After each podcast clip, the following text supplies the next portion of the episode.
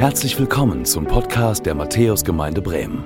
Wir freuen uns, dass du mit dabei bist und wünschen dir Gottes Segen.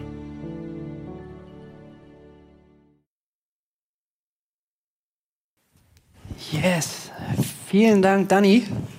Ihr dürft euch setzen, falls ihr nicht schon saßt. Ähm, mein Name ist Phil. Schön, dass du da bist. Falls du das erste Mal da bist, herzlich willkommen. Das ist gut, dass du hier bist. Und ähm, auch an alle, die vielleicht öfter da sind, äh, ein herzliches Willkommen, ein herzliches Hallo von mir. Schön, dass du da bist.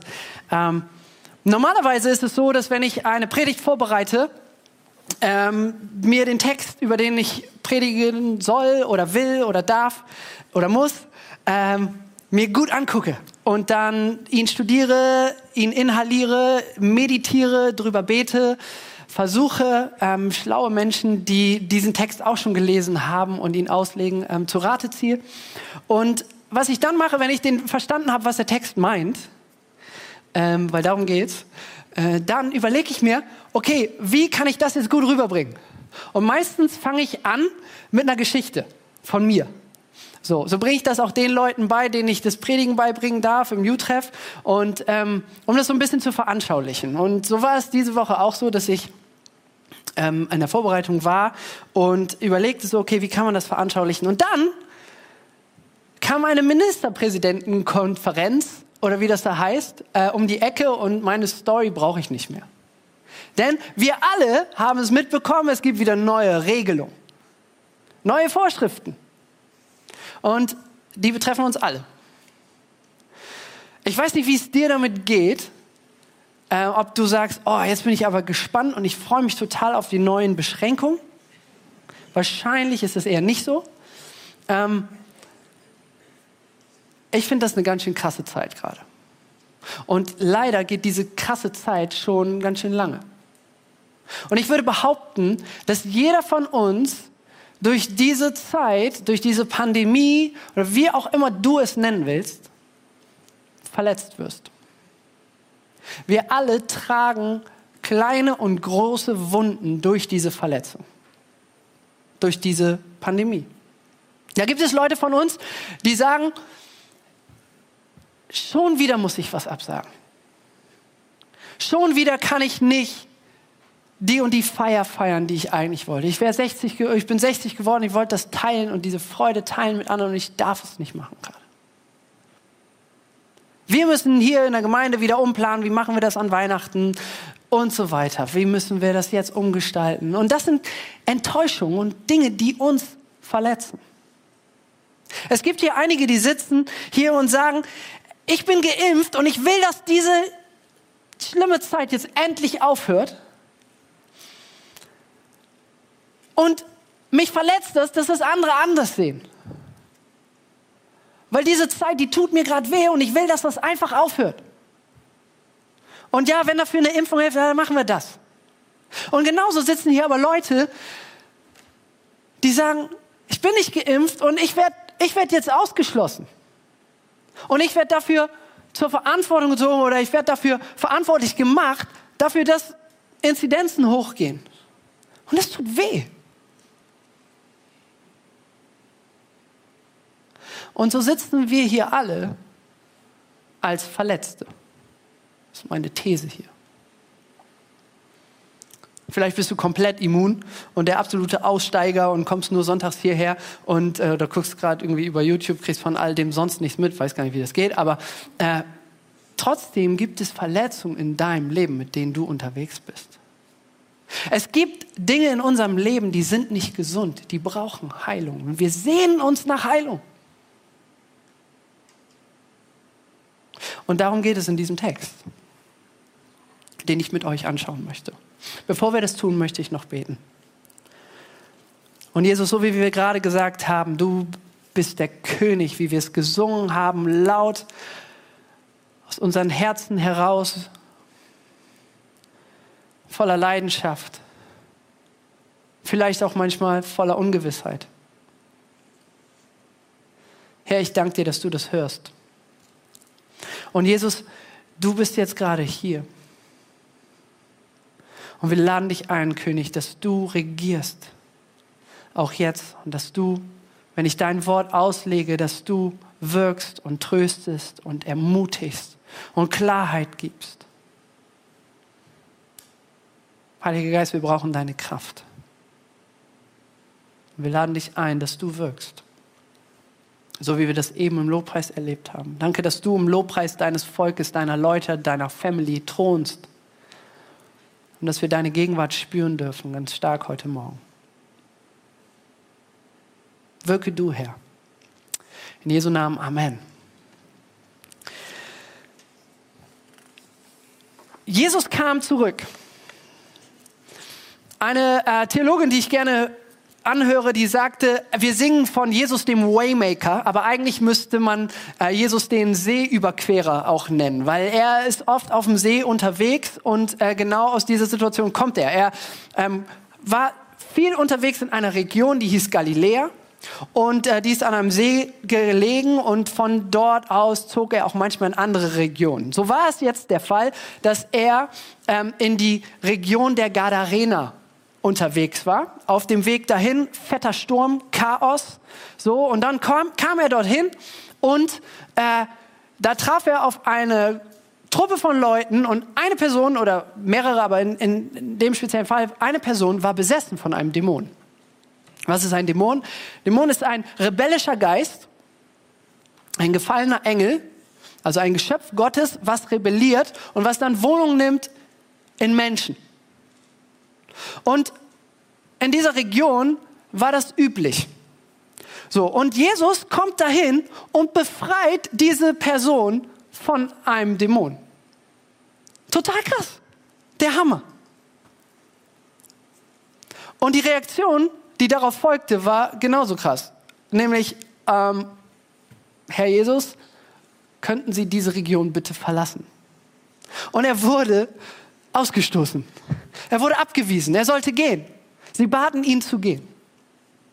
Das war eine Region, in der nicht viel Glauben vorhanden war. Und er kehrte sozusagen dann wieder nach Galiläa zurück. Und das ist die Area, in der wir sozusagen uns mit dieser Geschichte befinden. Und kam in eine Region, von der wir sagen können, das war eine Region des Glaubens. Denn wir lesen hier in Vers 40, dass als Jesus zurückkam, geschah es, dass ihn die Volksmenge freudig empfing, denn sie warteten alle auf ihn. Sie wollten Jesus haben. Sie waren voller Erwartung. Sie haben von ihm gehört. Er hat vorher schon in der Region Wunder getan. Er hat ähm, gepredigt. Er hat geheilt. Und da waren Leute, die waren, okay, Jesus ist da. Let's go. Stellen wir uns das so vor, so das Schnurrviertel, enge Gassen und das voller Leute. Okay, also Wahnsinnsgetümmel. Und da gibt es diesen Mann, Jairus, haben wir eben gelesen. Und er war der Oberpastor von der ganzen Stadt. Okay, also damals ist es, also wenn man jetzt in Bremen fragt, wer geht alles in die Kirche, so, das sind nicht so viele anteilig gesehen. Aber damals war das komplett anders. So viele wie heute nicht in die Kirche gingen, sind damals in die Kirche, in die Synagoge gegangen. Das heißt, Jairus war eine Person, das, der gehörte zur Elite. Der hatte Einfluss, der war ein Vorbild, der war ein Maßstab, der war reich, der hatte alles am Start. Und Leute hörten auf ihn. Er war der CEO, wenn man so will. Und dieser Jairus ist verzweifelt. Er ist verzweifelt. Und er wirft sich Jesu zu Füßen. Jairus, der große Mann, der Mann Gottes, der, der wusste, was in diesem Buch hier steht und wie man das zu verstehen hat. Er war verzweifelt und ihm ist alles egal. Sein Ruf, sein Rang, alles ist ihm egal. Seine Robe, die er trug, als ein Zeichen dafür, dass er der oberste Synagogenvorsteher ist, dass er der Vorbeter ist, dass er der sagt, was gelehrt wird. Er legt alles nieder und wirft sich nieder vor Jesus. Denn seine einzige Tochter, zwölf Jahre ungefähr, lesen wir in dem Text, lag im Sterben.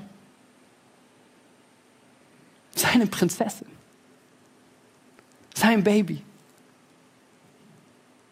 das Kostbarste, was er hatte, lag im Sterben und er ist verzweifelt. Und er wirft, indem er sich niederwirft, wirft er sein ganzes Vertrauen, alles, was er hat, wirft er auf Jesus. Und sagt, Jesus, du musst was tun. Und er sagt, ich bin am Ende, Jesus, ich kann nicht mehr. Ich weiß nicht mehr was. Der hatte die Connect, sein Telefonbuch war voller Ärzte. Und er konnte nicht mehr, er wusste nicht mehr weiter. Und er sagt hier in diesem Moment, in dem er sich niederkniet und niederwirft und sagt, Jesus, komm bitte zu mir nach Hause. Du musst was tun, Jesus, und nicht ich. Ich kann nicht mehr. Er gibt alles auf, seinen Ruf. Es war ihm egal, was die Leute, und davon waren viele da, lesen wir hier, was die Leute dachten. Was Freunde dachten, was andere Experten und andere Leiter dachten. Es war ihm völlig, war ihm egal in dem Moment. Und er sagt, Jesus, ich brauche dich. Und das Blaulicht geht an. Jesus im Einsatz. Und Jesus sagt, okay, er, wir lesen das, ich glaube in 43 müsste das da sein, dass er hinging. Als er aber hinging, bedrängte ihn die Volksmenge. Vielleicht sehen wir das da auch ein bisschen auf der, auf der Folie in Vers 43 sagt, sehen wir, Jesus macht sich auf den Weg. Okay, und er geht los und das Schlimmste, was passieren kann, passiert. Das Blaulicht geht nämlich wieder aus. Und nachdem wir den ersten Akt jetzt gerade so uns vor Augen geführt haben, beginnt hier jetzt der zweite Akt der Geschichte. Und zwar wird Jesus unterbrochen. Da lesen wir, und eine Frau, die seit zwölf Jahren den Blutfluss gehabt und all ihr Gut an die Ärzte gewandt hatte, aber von keinem geheilt werden konnte, trat von hinten herzu und rührte den Saum seines Gewandes an. Und auf der Stelle kam ihr Blutfluss zum Stehen. Jesus wird unterbrochen. Jesus wird unterbrochen von einer Frau, die seit zwölf Jahren am Leiden ist.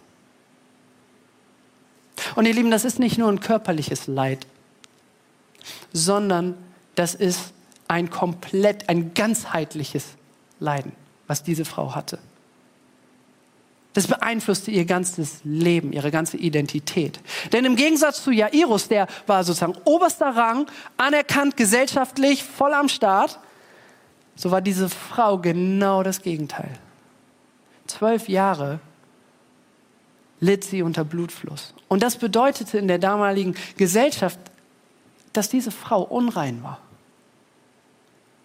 Und eine Person, die unrein ist, die darf nicht am gesellschaftlichen Leben, an dem Leben in der Synagoge teilnehmen. Wenn du unrein warst, dann bedeutete das, dass du nicht in die Synagoge gehst, dass du Gott nicht anbeten darfst in der Gemeinschaft mit anderen. Aber es war noch viel schlimmer.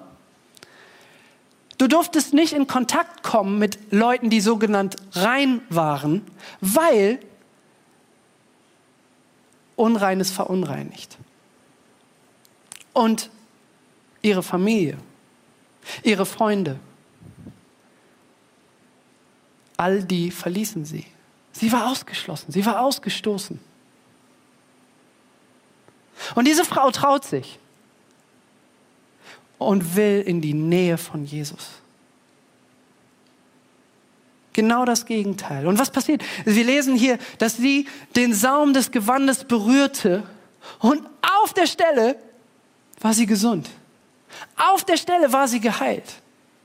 Auf der Stelle heilt Jesus diese Frau, diese Ausgeschlossene. Und ich, wir stellen uns mal kurz vor, ähm, wie das sein muss für Jairus. Ich meine, Jairus ist in einer Not und sagt, Jesus, komm bitte, er gibt alles. Und sie gehen, Jesus folgt und, und geht mit. Und auf einmal passiert hier was anderes. Ey, ich hab, wir haben hier ein Problem und Jesus, du musst mitkommen, aber Jesus hält inne. Und dann ist das noch eine Frau, die hier eigentlich gar nicht sein dürfte. Und dann wird diese Frau sogar noch geheilt. Kennst du das?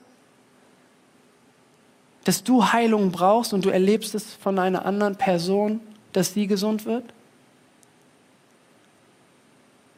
Dass du Verwandte hast, Familie hast, wo der Krebs wütet und jemand anders hat auch Krebs und da schlägt die Therapie an?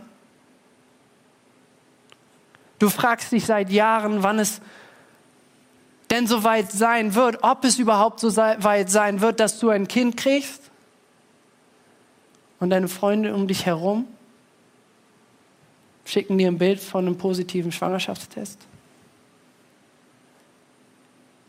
Das ist so eine Spannung und in dieser Spannung lebte Jairus. Und sie, diese Frau, wird geheilt. Und was wir da mitnehmen können, ist, dass wir dieses Warum, warum heilt Jesus eigentlich überhaupt, so ein bisschen klarer kriegen. Wir müssen kurz rauszoomen aus, diesem, aus dieser Geschichte und uns dieses ganze Buch anschauen. Denn die Idee Gottes war nicht, dass Krankheit regiert, sondern die Idee Gottes war, eine Welt zu schaffen und sie zu bevölkern mit Menschen, eine überirdische, eine geistliche Familie zu schaffen und eine irdische Familie zu schaffen. Und er sagte, nachdem er das tat, alles war gut. Und was dann passierte, war, dass die übernatürliche Welt, dass die Geisterwelt, die Engel, dass es davon welche gab, die rebellierten und dass die Menschen auch rebellierten. Und dadurch kam Krankheit, dadurch kam Tod, dadurch kam Schmerz und Tränen und Schuld in diese Welt. Und der Grund, warum dieses Buch hier so dick ist, ist, weil wir dann in den folgenden Seiten, Kapiteln und Büchern erleben, wie Gott sich immer wieder hinzuwendet zu den Menschen, um es wieder gut zu machen.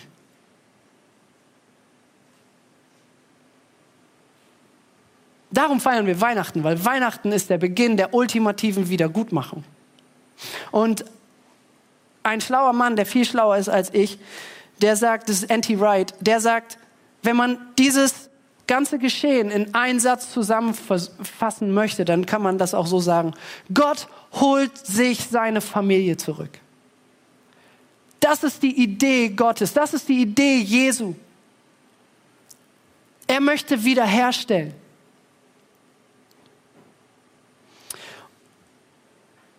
Und dann kommen wir in den dritten Akt. Wieder eine Unterbrechung. Und Jesus fragte, wer hat mich angerührt?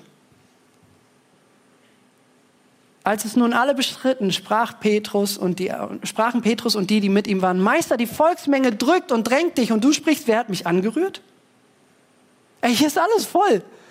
Das ist nicht Schulter an Schulter, sondern das ist noch enger. Und du fragst, ey, wer, wer, wer hat dich eigentlich angerührt? Und dann sagt er hier was Krasses. Es hat mich jemand angerührt, denn ich habe erkannt, wie eine Kraft von mir ausging. Jesus kriegt mit, was passiert. Unser Freund Petrus, Experte darin, so wie wir auch, einen menschlichen Blick zu haben. Jesus hält inne und Petrus sagt, ja, hallo, ist doch klar, hier sind viele Leute. Aber Jesus hat den geistlichen Blick und er sagt, nein, Kraft ging von mir aus. Was ist das? Kraft, Dynamis, das ist der Heilige Geist. Das ist die Kraft, die wirkt. Das ist die Kraft, die heilt. Das ist die Kraft, die Tote wieder zum Leben erweckt. Und diese Kraft war in Jesus. Philipp hat vor zwei Wochen, ähm, meine ich, war das vor zwei Wochen?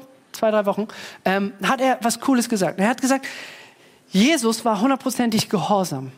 Und er sagt, das lesen wir in Johannes 5, ich tue nur das, was ich den Vater tun sehe. Also Jesus ist hundertprozentig gehorsam und sagt, ich mache einfach nur das, was ich, was ich den Vater tun sehe. Im Philipperbrief lesen wir, dass Paulus das auch nochmal auf eine coole Art und Weise erklärt. Er erklärt nämlich jetzt dann Weihnachten. In äh, Philippa 2, Verse 6 und 7 heißt es, der, also Jesus, als er in der Gestalt Gottes war, es nicht wie ein Raub festhielt, Gott gleich zu sein sondern er entäußerte sich selbst, nahm die Gestalt eines Knechtes an und wurde wie die Menschen. Wenn wir diese beiden Verse oder den Vers und diese Passage aus Johannes kombinieren, dann verstehen wir, dass Jesus nicht aus sich selbst agiert hat. Jesus wird Mensch und gibt sein Recht auf, Gott zu sein. Er bleibt Gott, aber er agiert nicht aus sich selbst heraus. Sondern es braucht den Heiligen Geist. Es braucht den Moment, wo Gottes Geist auf ihn kommt bei seiner Taufe, wo Gott sagt, das ist mein geliebter Sohn und er gefüllt mit dem Heiligen Geist anfängt unterwegs zu sein und zu wirken. Und diese Kraft, die zum Leben auferweckt, die ist in Jesus. Und darum kann er auch durch diese Kraft heilen. Und das ist das, was hier passiert.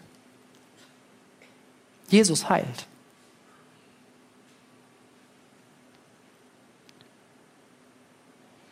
Und dann gibt diese Frau Zeugnis in Vers 47. Sie erzählt davon, wo, was ihre Krankheit war und dass sie jetzt gesund war, dass sie geheilt worden ist. Hey, das ist wichtig und ermutigend und erbauend und tröstend und stärkend, wenn du geheilt wurdest, dass du das erzählt, was Jesus gemacht hat. Auch in deinem Umfeld. Nicht nur hier unter in der Family. Und Jesus antwortet ihr in Vers 48, sei getrost, meine Tochter.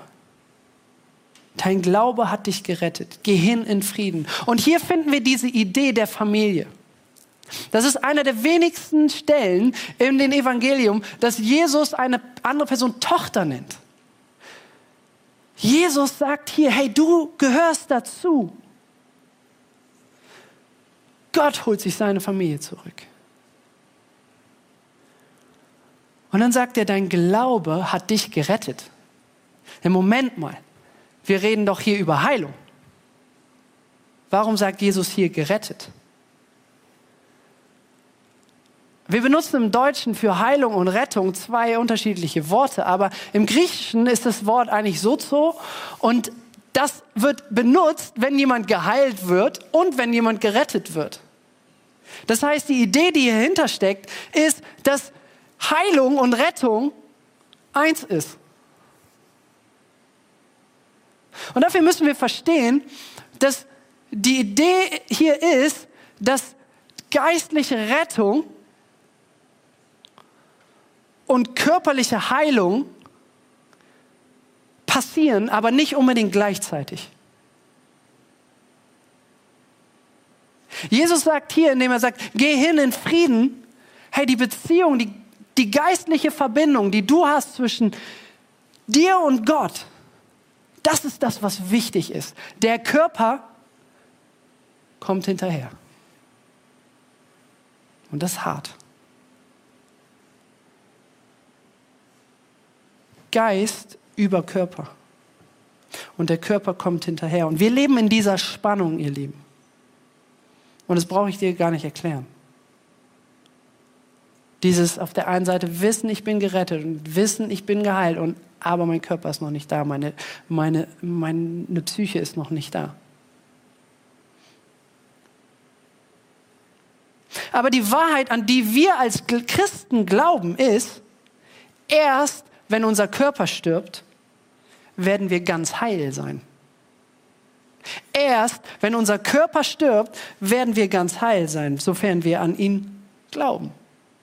Also Jesus sagt hier im Grunde genommen, wichtiger als jetzt körperlich geheilt zu sein, ist, dass du zu mir gehörst. Meine Tochter, mein Sohn. Denn es geht ihm um die Rettung. Wir hüpfen wieder in den Philipperbrief. Ihr merkt, ich stehe irgendwie auf den. Ich kenne ihn einfach nur gut. Das ist, ähm, es geht um die Rettung.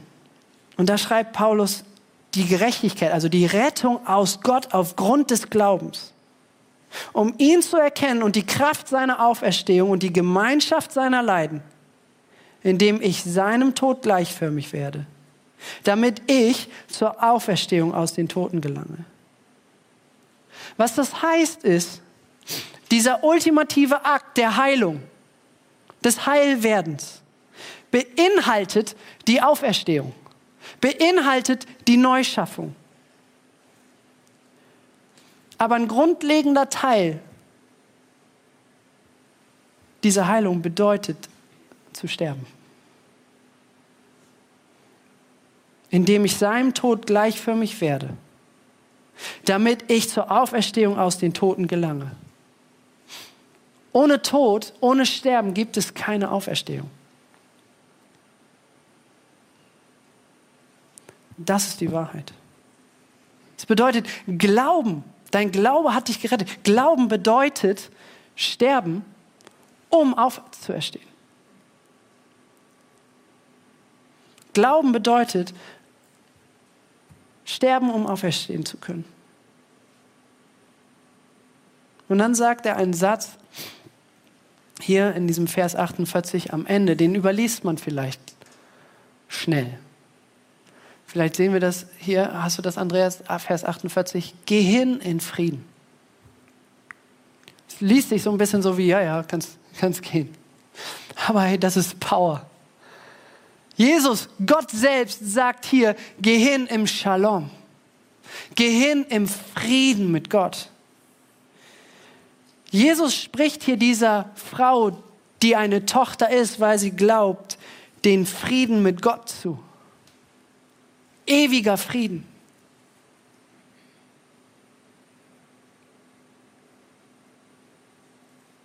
Der Theologe ähm, Friedrich Büchner sagt, um diesen Frieden noch mal so ein bisschen anders greifbar werden zu lassen. Jesus verspricht keinen Frieden in dem Sinne, dass es nie wieder Kämpfe oder Leiden gibt. Stattdessen gibt er uns zu, hilft, äh, stattdessen hilft er uns zu kämpfen und zu leiden, so wie er es nämlich auch tat, in Liebe. Wenn wir sagen, ich folge Jesus, ich bin Praktikant von Jesus, ich bin Lehrling von Jesus, Schüler von Jesus, ich will so sein wie er, dann bedeutet das auch, dass wir durch Leid müssen und dass wir durch Tod müssen. Denn das ist das, wo Jesus auch durch musste.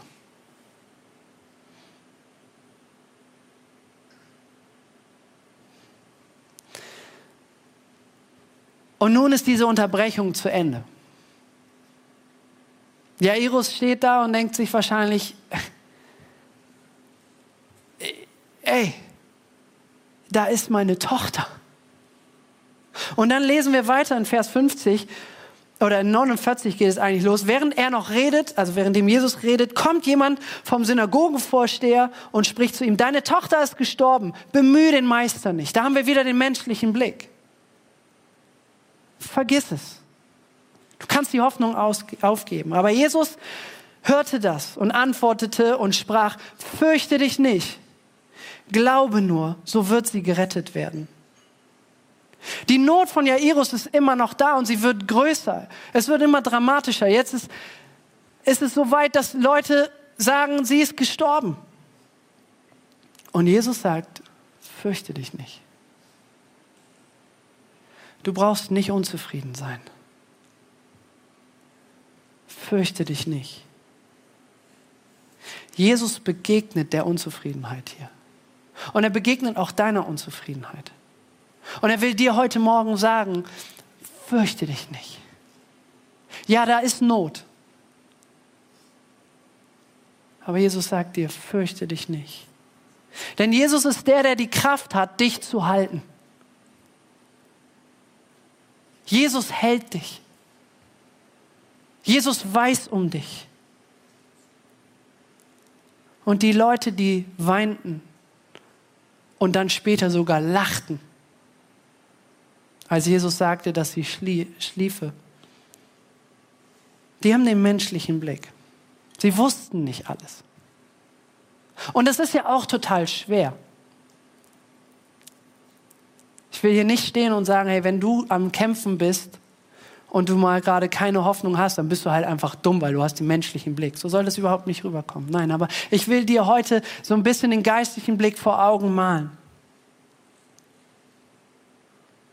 Und als er in das Haus kam, ließ er niemand hineingehen als Petrus und Jakobus und Johannes sowie den Vater und die Mutter des Kindes. Sie weinten aber alle und beklagten sie. Er aber sprach, weint nicht. Sie ist nicht gestorben, sondern sie schläft. Und sie lachten ihn aus, weil sie wussten, dass sie gestorben war. Er aber trieb sie alle hinaus und ergriff ihre Hand und rief, Guten Morgen, es wird aufgestanden das steht da ungefähr im Urtext. Kind, steh auf. Und er heilt sie. Die Kraft, die in ihm lebt, der Heilige Geist, die Kraft, die Tote zum Leben bringt, die ist am Start. Die wirkt. Und währenddem alle aus dem Häuschen sind, sagt Jesus, gebt ihr zu essen.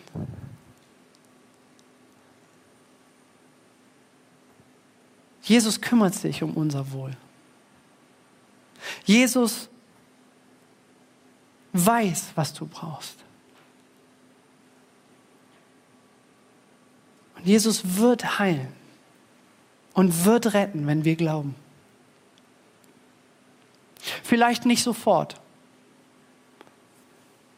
Vielleicht nicht so, wie wir das wollen. Aber er weiß, was wir brauchen. Und es wird der Tag kommen, wo er zu dir sagt, wenn dein Körper tot ist, Kind, steh auf. Und es wird der Tag kommen, wo deine Mama, dein Kind, dein Freund, dein Arbeitskollege, wenn er an Jesus glaubt, hören wird, Kind, steh auf. Dieser Tag wird kommen. Vielleicht in wenigen Momenten, vielleicht erst nach zwölf Jahren. Und dann sagt er hier ein, eine Sache, oder wir lesen dann hier in 56, und ihre Eltern gerieten außer sich. Sie flippten aus, heißt das. Sie waren völlig schockiert über das, was passiert ist. Und er gebot ihnen, niemandem was davon zu sagen. Das lesen wir immer und immer wieder in den Evangelien, dass Jesus Dämonen austreibt und er sagt, und Jesus macht Leute gesund und er sagt, niemand sagen. Warum das so ist, weiß ich. Aber ich sage es euch nicht jetzt. Das ist für ein anderes Mal. Vielleicht mal in einer Seminarwoche oder so. Ist ein bisschen nerdig. Aber Jesus sagt, jetzt wird aufgestanden, weil Jairus vertraute, weil Jairus glaubte. Und ich möchte dich ermutigen. Ich möchte dir sagen, dass so wie Jairus, der Vater, alles für sein Kind gab, so gab Gott der Vater alles für dich. Und ich will dir sagen, Jesus geht hin, der hört dich. Und Jesus ist für alle, egal ob ausgeschlossen oder ranghöchster Offizier. Ob hier vorne stehend oder irgendwo anders sitzend. Ob geimpft oder nicht geimpft. Jesus ist für alle da. Jesus ist der, der Unreine rein macht.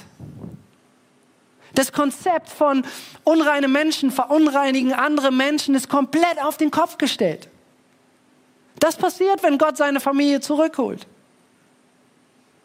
Jesus ist der, der Ausgeschlossene dazu holt. Jesus ist der, der Reichen wahren Reichtum gibt. Jesus ist der, der Beziehungen will mit dir, der sagt, komm in meine Familie. Und darum feiern wir Weihnachten. Darum feiern wir den Friedenfürst. Darum feiern wir den, der kommt und Frieden bringt. Er hat die Kraft, dass er dich heilt und er wird dich hundertprozentig heilen. Und in der Zeit, bis das passiert, wird er dich halten. Und er, es ist noch krasser, er gibt dir seinen Geist. Der Geist, der in ihm lebt, lebt in dir. Und er will dich trösten. Und er will dich stärken. Und er will dir Leute an die Seite stellen. Darum gibt es hier diese Familie und darum die Idee von Familie, dass wir füreinander da sind.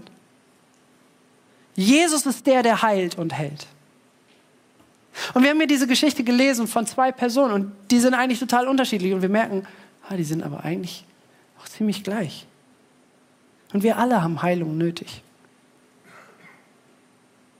Aber es braucht nicht die sofortige Heilung, um dich wie Jesus werden zu lassen.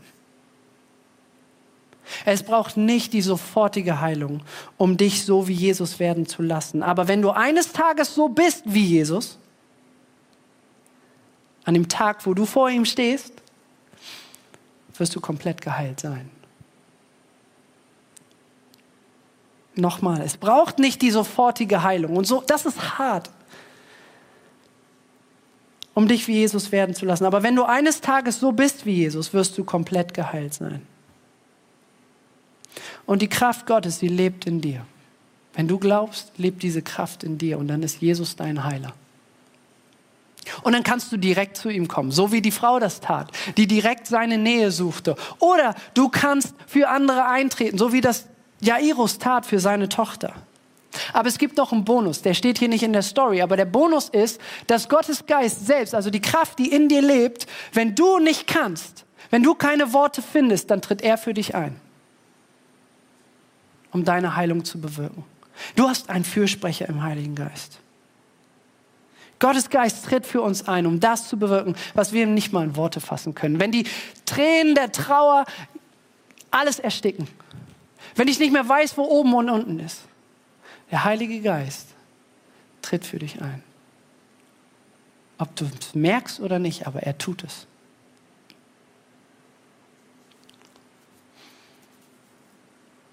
Die Band kann schon mal nach vorne kommen, aber ich möchte kurz das nochmal so ein bisschen weiter übertragen. Das ist jetzt sehr, sehr persönlich so aber, ähm, gewesen, aber ich möchte nochmal so ein bisschen für uns als Familie ähm, sprechen. Was bedeutet das für uns als Family?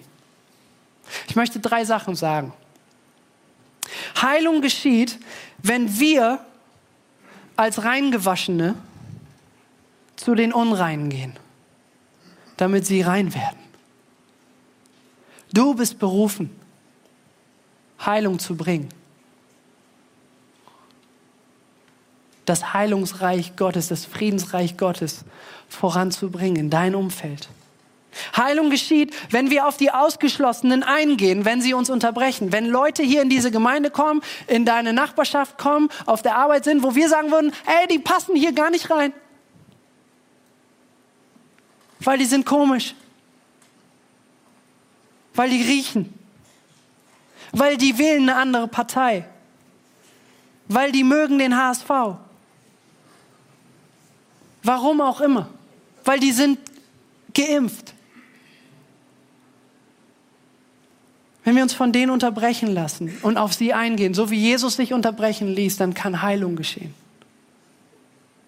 Heilung geschieht als drittes, wenn wir zu denen gehen, die glauben, dass sie alles haben und ihnen Jesus predigen, sodass sie alles niederwerfen und an Jesus glauben. Advent. Advent bedeutet warten. Jairus musste warten. Die Frau musste warten. Wir müssen warten. Aber wir dürfen wissen, da kommt jemand. Da ist jemand gekommen. Und ich will dich einladen, dass du auf Jesus wartest. Und wie dieses Warten aussehen kann, das habe ich dir hier aufgeschrieben. Hey, für dich ist es vielleicht dran, von deinem hohen Ross runterzukommen. Von dem ich kriege das alles alleine hin. Von dem ich bin doch ein guter Mensch. Von dem ich trage doch immer Maske. Von dem ich habe es doch geschafft im Leben, runterzukommen und das niederzuwerfen und zu sagen, Jesus, ich brauche dich. Diese Rettung, die du versprichst, diese Heilung, die du versprichst, die kann ich nicht selber bringen. Aber ich brauche die. Und du darfst bekennen und sagen, Jesus, nicht ich, sondern du. Vielleicht bist du völlig verzweifelt und erlebst Dinge, wo du sagst, ich kann nicht mehr. Ich will nicht mehr. Du hast all dein Hab und Gut ausgegeben, dass es besser wird. Du hast alles gegeben, gekämpft und es wird nicht gut. Dann lade ich dich ein, zu Jesus zu kommen. Komm in seine Nähe. Vertrau dich ihm an.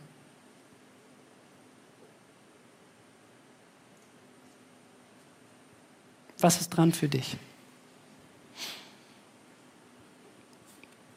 Vielleicht gibt es eine Sache, die du konkret jetzt gerade im im Kopf hast, auf dem Herzen hast, die du bekennen möchtest. Vielleicht gibt es dich selbst, der du sagst, ich möchte mich niederwerfen. Vielleicht möchtest du für eine andere Person eintreten und dich verbindlich committen und sagen, ich möchte für diese Person anfangen zu beten, dass sie Heilung erfährt, dass sie gerettet wird. Dann darfst du das auf diese Zettel, die hier unter dir oder vor dir liegen, schreiben und hier wie so eine Art Bekenntnis an diesen Baum bringen und deine Wunschliste ausfüllen.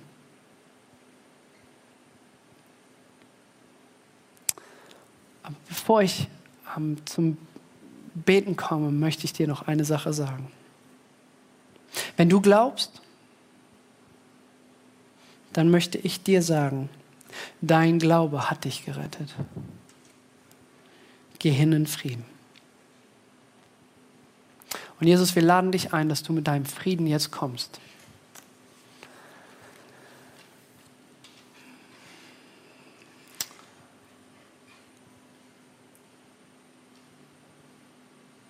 Glaube, hier sitzen einige, die getröstet werden müssen.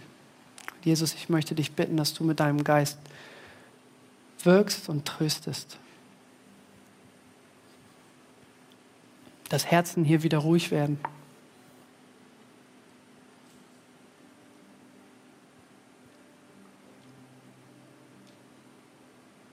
Ich möchte dir zusprechen, dass du vertrauen darfst. Jesus kennt deinen Schmerz.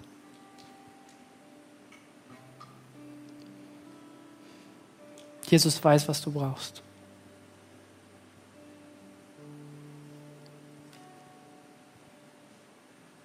Jesus weiß, wo du Sehnsüchte hast, die sich irgendwie nicht füllen lassen. Jesus, komm du. Du bist der König und wir laden dich ein, dass du jetzt einziehst. Wir nehmen uns jetzt einen kleinen Moment, wo du mit Gott reden kannst, wo du den Heiligen Geist einladen kannst, diese Kraft. Und er freut sich darüber, dir zu begegnen. Heiliger Geist, wir laden dich ein, dass du jetzt kommst und warten auf dich.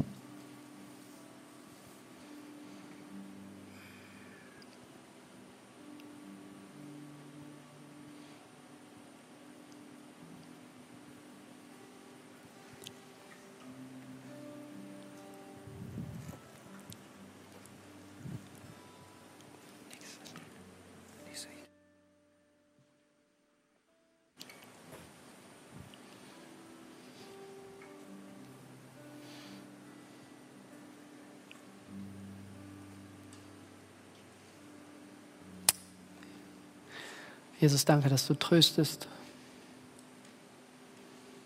Danke, dass du Kraft gibst.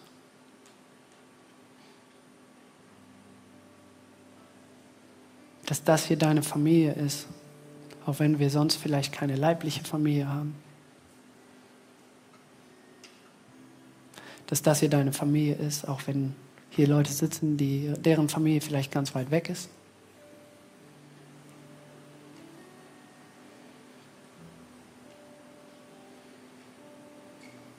Und danke, dass du der bist, der sagt, es wird aufgestanden. Und ich bete für jede Person, die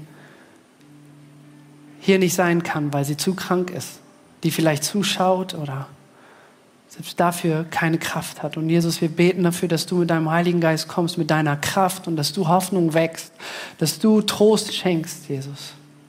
Ich denke an die aus unserer Family hier, die am Leiden sind, weil gerade welche von ihnen gegangen sind oder weil sie vielleicht bald von, ihnen, von anderen gehen werden. Und Jesus, es ist wahr, dass du von den Toten auferstanden bist und dass die Kraft, die in dir lebt, auch in uns lebt, wenn wir an dich glauben. Und ich möchte dich bitten, dass du das groß werden lässt, Jesus, in den Herzen und Gedanken und Gefühlen von allen denen, denen es gerade schwerfällt.